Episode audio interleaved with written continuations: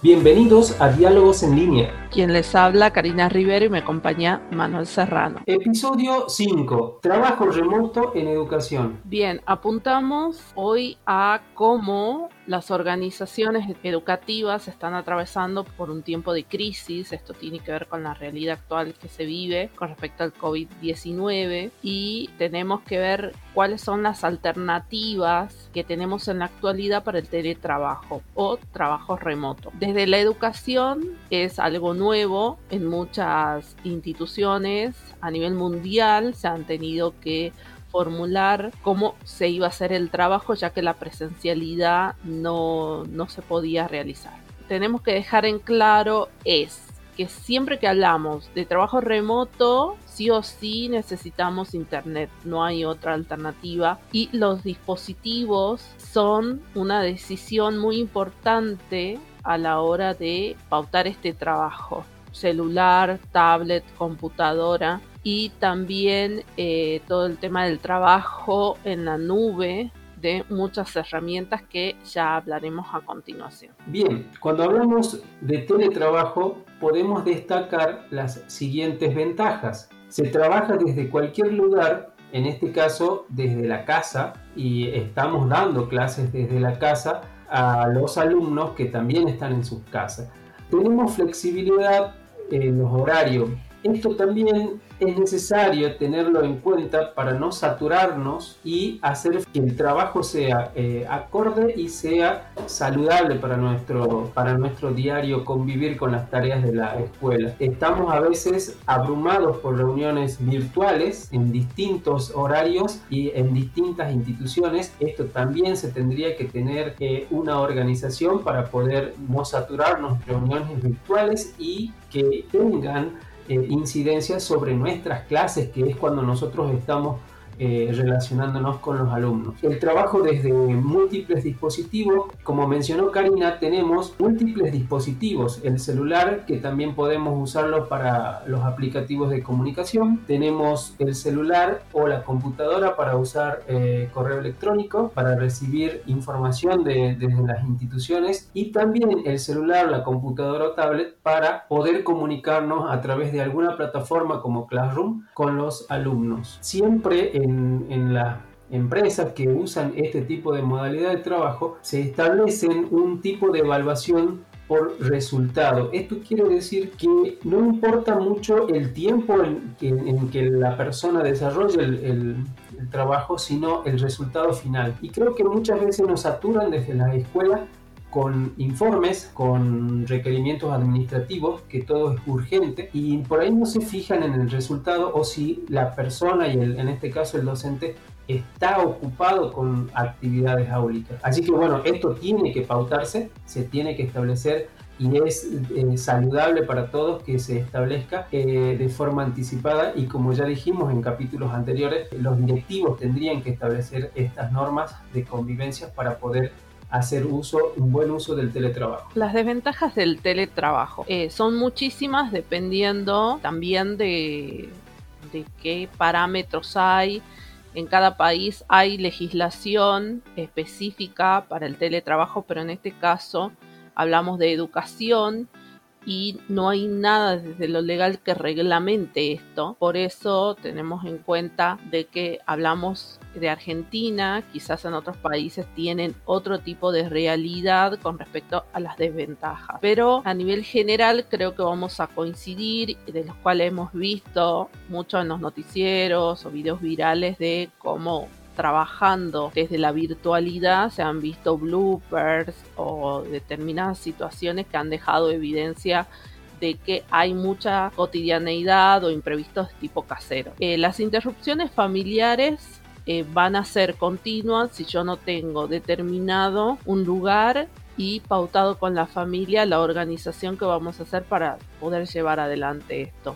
En especial cuando hablamos de los encuentros virtuales, de videoconferencia que tenemos en vivo con nuestros alumnos o reuniones con el equipo directivo, ¿sí? Bueno, son cuestiones que se tienen que plantear, ya veremos a continuación. Los imprevistos caseros, el timbre, el perro, ¿sí? el, el hijo que viene en ese momento, bueno, también va de la mano de la organización que tengo que tener yo con la familia. Sí o sí, como dijimos al principio, tenemos que tener internet y estas, esto debemos tenerlo en cuenta porque la, la conectividad es un factor totalmente determinante en este tipo de trabajo. Puede lentificar el trabajo si yo no tengo buena conexión a la hora de hacer envío de muchos archivos para cumplir con mi trabajo o si no cuando tengo que encontrarme una clase en vivo con los alumnos no podré encontrarme voy a tener que volver a, a reformular la clase para que determinados contenidos no queden sin trabajar cómo hacer el tema de las reuniones bueno esas son consideraciones muy importantes y que deben estar pautadas por el equipo directivo a la hora que qué va a pasar con este tipo de decisión. Temor por no cumplir a tiempo suele generarse y más aún cuando el personal no tiene buen manejo de, las distintas herramientas, entonces este, se lentifica el proceso.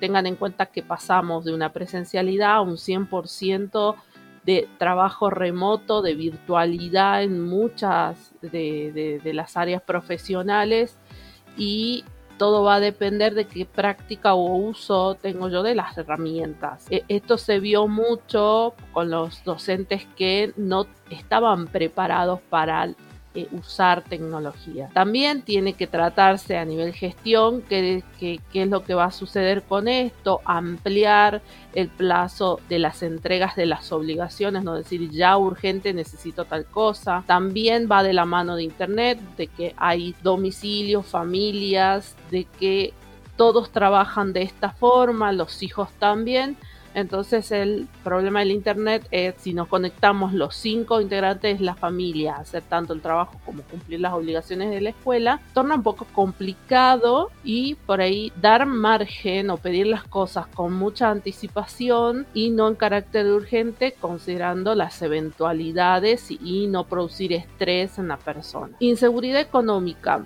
A esto me sumo que yo creo que muchos países, muchos sistemas educativos y van a tener que replantearse qué va a suceder con esto y dar una base legal a este tipo de trabajo, ya que sabemos que la Organización Mundial de la Salud da como pronóstico que dos años tenemos que vivir con esta nueva realidad que tiene que ver con cuidados, donde será por momentos presencialidad, por momentos se seguirá trabajando de forma remota, porque es un virus del cual todavía mucho no se sabe se está trabajando sobre la marcha, no hay una respuesta que esto se solucione y creo que a futuro van a tener que plantearse una legislación que regule el trabajo de las organizaciones educativas, pero muchas provincias, en este caso de Argentina, se vieron este, complicadas de lo económico porque había muchos beneficios que eran pagados en la presencialidad y al pasar a la virtualidad se dejaron de pagar determinados beneficios, donde no se considera que la persona, el trabajador tiene que pagar internet, tiene que problemas con el dispositivo, tiene que cambiarlo y actualmente con respecto a la educación no hay nada desde lo legal que fundamente, que dé un resguardo a los trabajadores de educación sobre este tipo de trabajo. Continuando con, el, con la temática elegida hoy, eh, vamos a hablar un poquito de la configuración del entorno. Siempre que recomendamos, necesitamos trabajar en un ambiente que esté limpio, y que esté eh, con buena iluminación para no cansar nuestros ojos. Si vamos a tener eh, algún tipo de sesión con eh, videoconferencia, es necesario tener un buen micrófono y en el momento que, no, que nos toque hablar, sí activarlo y estar pendiente de que cuando no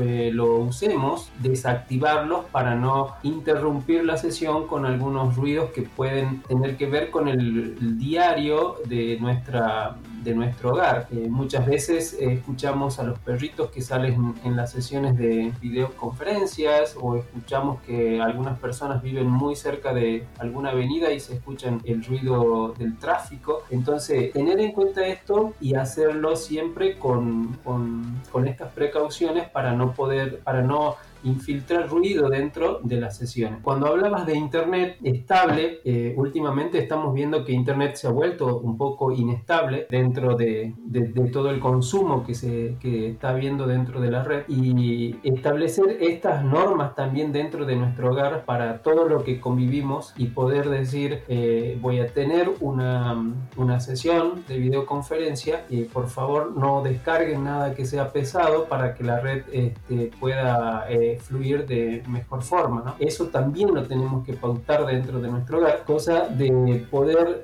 tener una sesión limpia y que esté una sesión que se pueda escuchar y que se pueda participar. En relación al qué pasa con la familia o cómo yo me organizo con la familia. Dentro de lo posible, hemos tenido en cuenta que cada familia vive una realidad distinta en cuanto a lo que es la, en la casa, no siempre hay mucho espacio, no hay muchas habitaciones como para yo dedicar un lugar exclusivo y que no tenga interferencias, pero dentro de lo posible cada uno puede organizar aunque sea la esquina del comedor o del living, delimitar ese lugar para poder trabajar es suficiente. Hemos tomado algunos ejemplos que ustedes van a ver que son muy comunes y esto es de forma general tanto para el que trabaja como para el que estudia. También hay que ser comprensivos que nuestros hijos pueden estar este, también teniendo una clase y tener las consideraciones necesarias, de no mandarlo a comprar,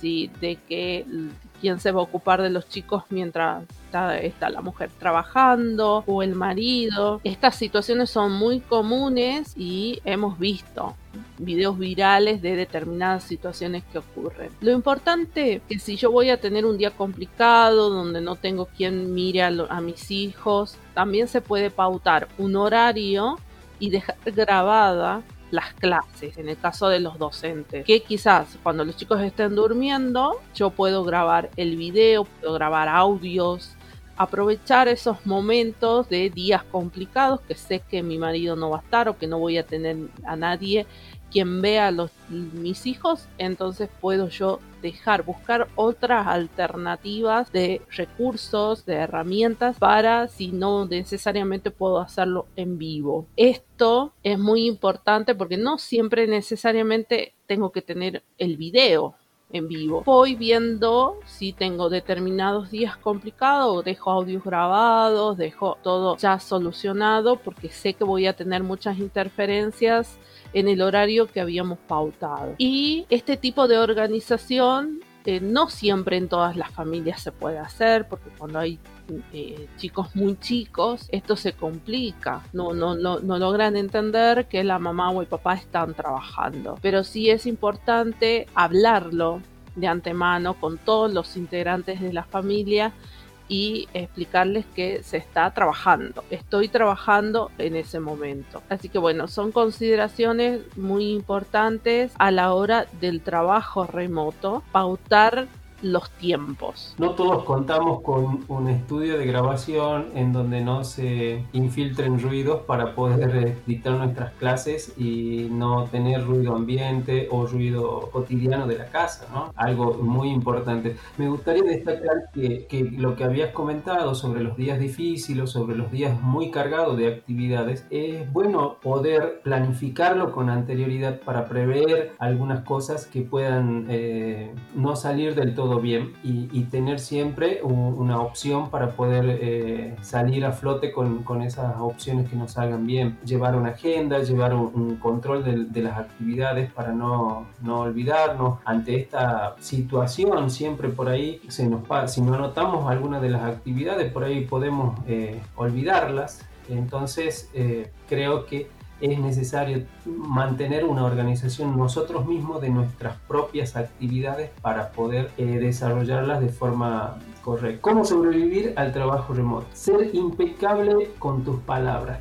Eh, cuando escribimos tenemos que tratar de ser lo más breve posible cuando escribimos y cuando eh, estamos comunicándonos dentro del trabajo remoto y no tenemos que tomar nada personal para poder establecer una eh, convivencia buena. Tampoco no tenemos que adivinar ni suponer nada. Entonces, todo lo que nosotros no entendamos lo tenemos que consultar eh, en el momento de la comunicación. Tenemos que dar siempre lo mejor al máximo y, y hacer todo lo posible en este caso de cumplir tanto con las tareas administrativas como con las tareas áulicas que nos demandan. Esto nuestros alumnos lo van, a, lo van a valorar mucho porque se van a dar cuenta de todo el esfuerzo que se viene haciendo en este tipo de trabajo remoto desde la casa y con algunas, algunos inconvenientes como por ejemplo el tema de internet, el tema de los dispositivos, el tema de que los dispositivos por ahí no están actualizados y, no tenemos eh, posibilidad de instalar eh, múltiples, múltiples software. Entonces esto siempre van a valorar eh, la tarea que, en la que demos todo al máximo. Y les dejo una frase que es preguntar es de sabio. Siempre preguntemos. Qué importante que es preguntar, en especial cuando no tenemos que adivinar ni suponer nada, ¿no? Cuando no entendemos algo, volver a preguntarlo y creo que la, la relación y la comunicación es mejor. Otra sugerencia que les hago, cómo sobrevivir con el trabajo remoto, la mayoría de las personas en este trabajo lo hace sentada en un escritorio, mesa, silla, así. Tratar de hacer un tipo de actividad física para, para poder solucionar muchas veces el tema de que si no tenemos una buena silla o postura, no, nos vamos a empezar a tener problemas de salud, también por el exceso de uso del celular tenemos una mala postura. Entonces se recomienda desde la salud tener buena posición al momento de estar sentados y hacer una mínima, aunque sea poco tiempo, pero unos tipos de ejercicio para poder relajar o para poder también distraerme un poco, teniendo en cuenta que en la actualidad tampoco, dependiendo de la realidad de cada país y provincia, no se puede salir, hay otros lugares que sí, pero por lo menos en el, en el lugar en donde vivimos, hacer algo que nos permita desestresarnos. ¿no? También era cuidar los ojos, eh, la mucha exposición a las pantallas puede significar en que en sequedad en los ojos y, y esto trae aparejado que ardor, eh, picazón y, y, por ahí el, la mucha exposición eh, puede causar problemas ¿no? en, en, nuestros ojos, que son los que están constantemente expuestos a las pantallas. Bien, Buenísimo. Ahora lo que ustedes van a ver en pantalla son una serie de recomendaciones de herramientas que pueden utilizar dependiendo de la finalidad.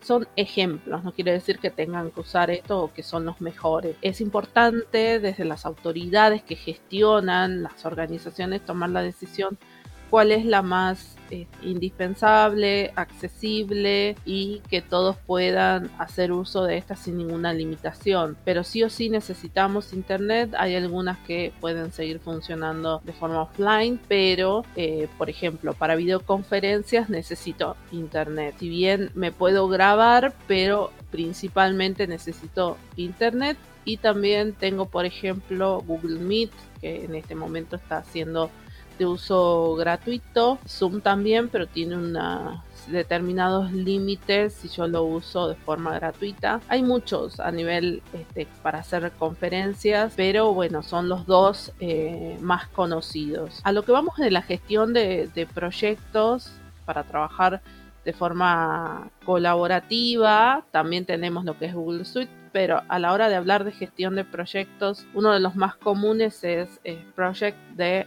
Microsoft, pero es uno de los más usados, pero hay muchos otros. Trello que permite una buena gestión de proyectos a través de los objetivos. Cada participante va a tener objetivos prefijados y los tiene que ir marcando al momento que los va cumpliendo. Bueno, es, muy amplio. Slack también produce una, buena gestión de, de proyectos y también puede ser utilizado como mensajería instantánea. WhatsApp en realidad es uno de los más usados y Telegram. Slack es de mucho uso empresarial, pero también se adapta muy bien para las organizaciones educativas eh, a la hora de establecer conexiones conjuntas y cumplir horarios de trabajo que eh, las autoridades controlan mucho eso. Slack es muy buena para ese tipo de trabajo y la, verdad que lo recomendamos mucho donde el, uso también es fácil. Pero sabemos que hoy creo que el la aplicación reina de todo esto es WhatsApp, pero también animarse a usar otras, ¿no? Quería destacar de Slack que tiene planes para pymes o para pequeñas eh, empresas en donde no estén eh, todavía en condiciones de invertir en una suscripción paga, eh, que tiene planes gratuitos para poder este, para equipos de trabajos chicos en donde puedan crear su, su, entorno de trabajo. Bien, también tenemos lo que son los aplicativos de Google Suite, que en la mayoría de los casos la nube es muy utilizada en Google Drive y todo lo que es Google Docs y el Excel, que es la hoja de cálculo, eh, son los más usados, pero vienen otros como ser presentaciones, que son muy parecidas a lo que comúnmente conocen con PowerPoint, lo pueden hacer desde Google Slide, una forma de también de, hacer, realizar de forma colaborativa los calendarios, que todos tengamos las mismas fechas, es muy usado desde el celular porque Android trabaja, tiene su base en este tipo de aplicativos, entonces en el celular puedo tener eh, exactamente coordinado el calendario con la computadora y me puede recordar todas las obligaciones que yo tengo. Los email, bueno, tenemos distintos email, pero el que más usado es Gmail y herramientas del conocimiento también hay muchas, pero bueno, más o menos a modo de ejemplo, parecía importante trabajar estas que tienen que ver con la mensajería instantánea, eh, las videoconferencias y lo que es Google Suite con respecto a la nube. Quería destacar de que eh, la suite de Google, eh, una de las más usadas, con tan solo tener un correo de, de Gmail o con alguna cuenta de los productos que tiene Google, como ser una cuenta de YouTube. Entonces, una de las características fundamentales que tiene la nube, si bien es cierto, todo radica en trabajo colaborativo y trabajo a través de la nube, necesitamos Internet. También estas herramientas como los Google Sheet, los Google Slide, los Google Docs, los Google Forms, que son herramientas muy útiles para nuestra eh, vida diaria dentro de la escuela como también el calendar, nos permiten trabajar eh, de forma sin conexión, ¿sí? Y nosotros realizamos todas esas modificaciones dentro de nuestra computadora y cuando la computadora recibe eh, internet automáticamente se actualiza dentro de, Google Drive. Es una característica importante de destacar porque nos da la posibilidad de, trabajar offline, trabajar sin conexión, de no eh, tener el pretexto de que no tengo internet no puedo trabajar. O sea, estas herramientas nos permiten trabajar sin conexión para poder continuar con el flujo de trabajo. Y también eh, destacar eh, la herramienta de Notion, que es una plataforma en donde puedo vincular proyecto, comunicación, seguimiento de,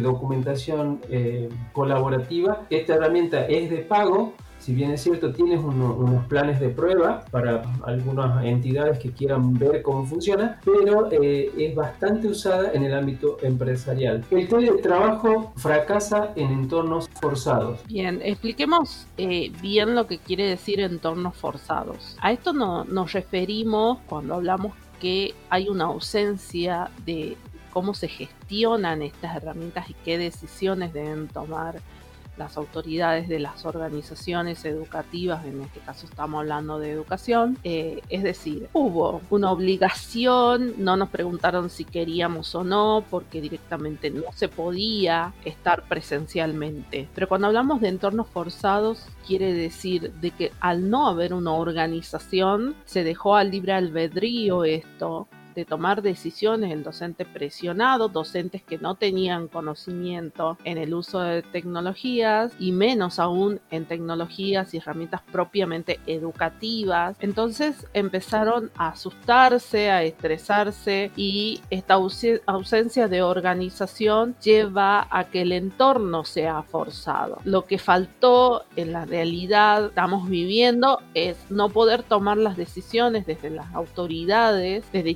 distintos niveles, es decir, cómo se lleva esto adelante. En lo que hablamos de Argentina, vamos ¿cuántos meses de trabajo? Vamos aproximadamente casi siete meses trabajando así y todavía no hay una organización de esto, hay una ausencia de tomar decisiones para organizar los entornos y decir, bueno, nosotros vamos a usar la escuela tanto, va a usar este entorno, todos usamos esto para poder este, manejarnos. Desde lo que es la gestión de las aulas, enseñanza, lo que es el proceso de enseñanza-aprendizaje, o reuniones, o cómo vamos a hacer el envío de los archivos, cómo vamos a organizarnos. Hubo como este vacío en los primeros meses que generó un fracaso y lo que ahora tenemos en el presente es un estrés un estrés por parte de la familia, de los alumnos, de los docentes y de los directivos. Es porque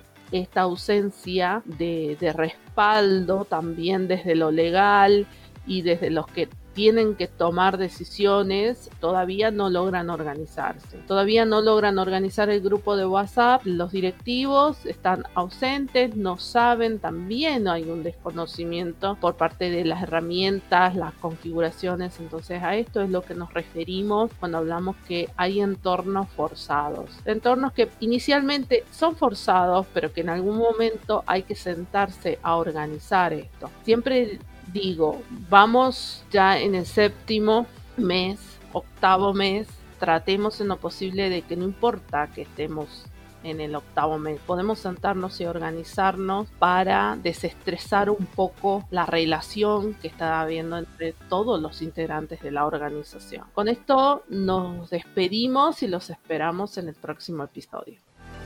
Los invitamos a seguirnos en Spotify e Instagram y suscribirse a nuestro canal de YouTube.